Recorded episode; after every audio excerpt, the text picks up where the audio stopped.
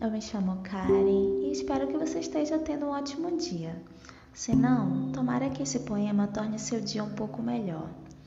Quero agradecer a todos os ouvintes do primeiro episódio. Eu recebi um feedback muito bom a respeito dele e isso me deixa muito contente. Hoje eu trago para vocês um poema da escritora, aforista e poetisa brasileira Marta Medeiros, que é conhecida como uma das melhores cronistas brasileiras. Se você não conhece o trabalho dela, eu super indico. Ela faz um trabalho maravilhoso e a sua escrita é muito acessível e de fácil leitura. Apresento para vocês o poema Infeliz em Público. O sofrimento, acentuando-se o que traz de dor, tem um certo glamour, é cinematográfico. Cena 1. Você atravessa a madrugada escutando músicas antigas, fumando dois maços e revendo fotos. Cena 2.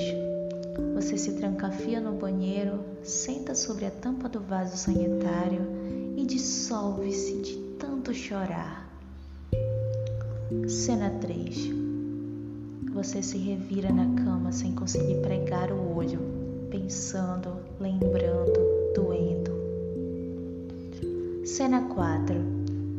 Você caminha por uma rua da cidade sem rumo, parando para uma cerveja num boteco estranho, onde ninguém lhe conhece. Que bom ser invisível. Se é para sofrer, que seja sozinho onde seu rosto possa estampar desalento, inchaços, nariz vermelho, olhar perdido, boca crispada. Se é para sofrer, que o corpo possa verter, vergar, amolecer. Se é para sofrer, que possa ser descabelado, que possa ser de pés descalços, que possa ser em silêncio. Que os demônios levem para o inferno aquele que bate a nossa porta bem no meio da nossa fossa, aquele que telefona bem no auge das nossas lágrimas, puxa para uma festa obrigatória. Malditos todos aqueles com quem não podemos compartilhar nossa dor e nos obrigam a fingir que nada está se passando dentro da gente. Disfarçar um sofrimento é trabalho de Hércules.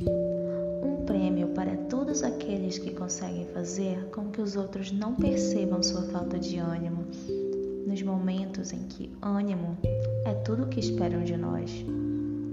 Nas ceias de Natal, jantares em família, reuniões de trabalho.